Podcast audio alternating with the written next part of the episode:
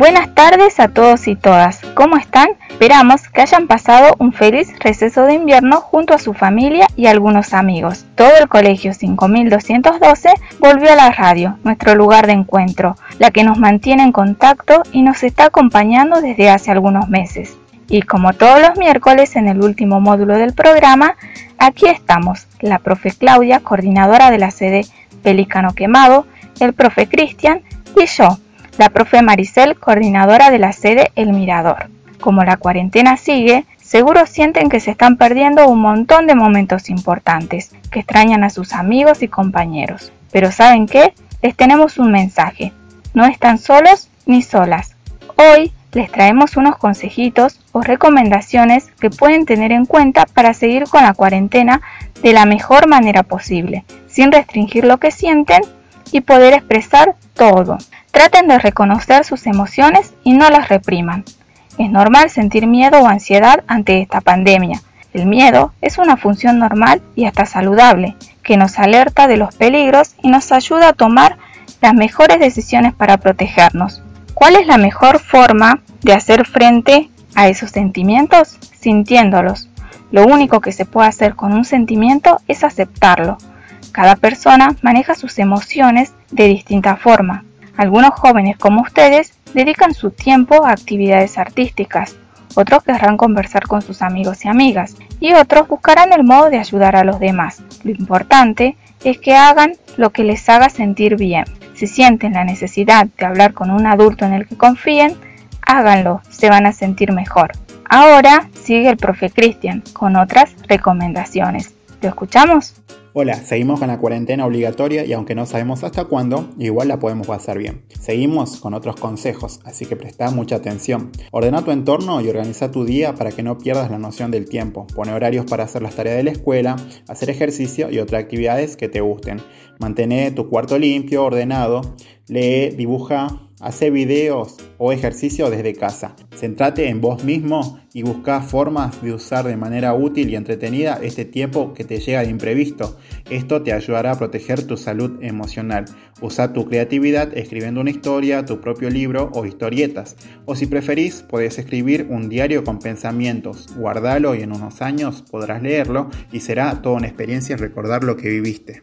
Pensá en formas en estar en contacto con tus amigos. Los amigos son súper importantes. Si querés pasar tiempo con ellos a la vez que practicas el distanciamiento físico, podés hablar por mensajes. Es una opción a pesar de que muchos de ustedes tienen dificultades para comunicarse. O también compartir relatos en familia. También recordá perjudiciar estar todo el día con el celular. No es saludable y puede hacer que aumente tu ansiedad y sentimiento de aburrimiento. Seguí aprendiendo. En una situación como la creada por el COVID-19 es muy útil dividir el problema en dos categorías, aquello que puedes cambiar y aquello que no puedes cambiar. No podemos cambiar la indicación de quedarnos en casa, pero sí puedes encontrar formas de distraerte. Lee libros, escucha audiolibros, música, compartí en familia, aprende cosas nuevas y mantén al día tus tareas de la escuela. Es muy importante que no te aburras. Recordá lavarte las manos frecuentemente con agua y jabón. Si por algún motivo llegas a salir, no toques tu cara, usa tapabocas o barbijo y en todo momento practica el distanciamiento social. Escucha canciones para ponerte de buen humor. Para los y las adolescentes no siempre es fácil quedarse en casa y puede ser que se sientan un poco desanimados, aburridos o tristes. Esto es normal y hay muchas maneras de sentirse mejor estando en casa.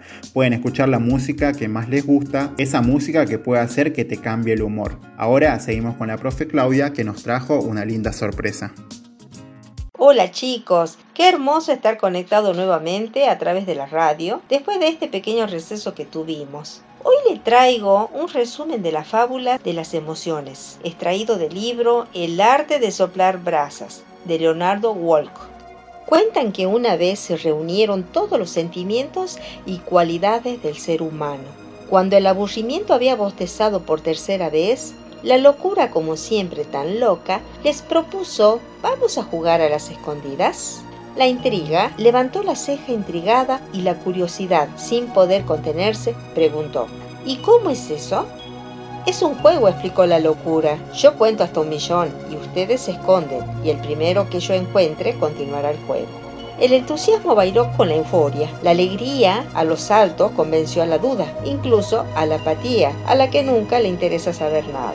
Pero no todos quisieron participar. La verdad decía, ¿Para qué? Si al final siempre me hallan. Y la soberbia opinó que era un juego muy tonto. En el fondo, no le gustaba que la idea no fuera suya. Y la cobardía prefirió no arriesgarse. Comenzó a contar la locura y la primera en esconderse fue la pereza, que como siempre se dejó caer en la primera piedra en el camino. La fe subió al cielo y la envidia se escondió tras la sombra del triunfo, que con su propio esfuerzo había logrado subir a la copa del árbol más alto.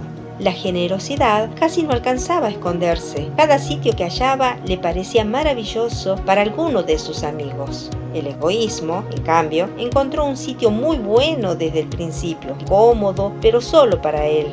La mentira se escondió en el fondo de los océanos. Mentira, en realidad se escondió detrás del arco iris. El olvido se le olvidó dónde se escondió. El amor aún no encontraba un lugar, todo estaba ocupado hasta que divisó un rosal. Un millón contó la locura y comenzó a buscar. Al egoísmo no tuvo ni que buscarlo, solito salió disparado de un nido de avispas. Al acercarse al lago, descubrió la belleza. La duda estaba sentada sin decidir aún dónde esconderse. La mentira estaba detrás del arco iris. Y encontró al olvido, que ya se le había olvidado del juego. Pero el amor no aparecía por ningún lado. La buscó por todas partes. Y casi vencida, divisó un rosal. Tomó una horquilla y comenzó a mover las ramas cuando de pronto escuchó un dolorido grito. Las espinas hirieron los ojos al amor. La locura no sabía qué hacer para disculparse. Lloró, imploró, pidió perdón y como castigo hasta prometió ser su lazarillo. Así cuentan que desde la primera vez que se jugó a las escondidas en la tierra, el amor es ciego y la locura siempre lo acompaña. ¿Les gustó? Seguramente les recuerda muchas anécdotas de familiares o amigos. A Florencia le gustó mucho y tiene algo para contarnos. ¿La escuchamos? Señor, le habla Florencia Luna de tercer año de Pelícano Quemado y me estoy acordando que a veces me da pereza hacer tareas y escribo lo primero que se me ocurre y otras veces me da rabia que me olvido las cosas, pero mi mamá me dice cuando te olvides de las cosas anotar en alguna hoja y no tengas miedo. Preguntar a la coordinadora y a los profesores. Y también me dice que comparta porque es feo el egoísmo. Sobre todo tengo que tener fe y alegría porque el estudio me ayuda a comprender mejor muchas cosas que ahora no entiendo. Muchas gracias Florencia. Muy lindas tus palabras. Al igual que ella, muchos estarán pensando y repensando lo que nos pasa con nuestras emociones. Los invito a seguir estudiando y preguntando, como dice Florencia, cada vez que algo no comprendamos. Nos lavamos las manos y seguimos estudiando.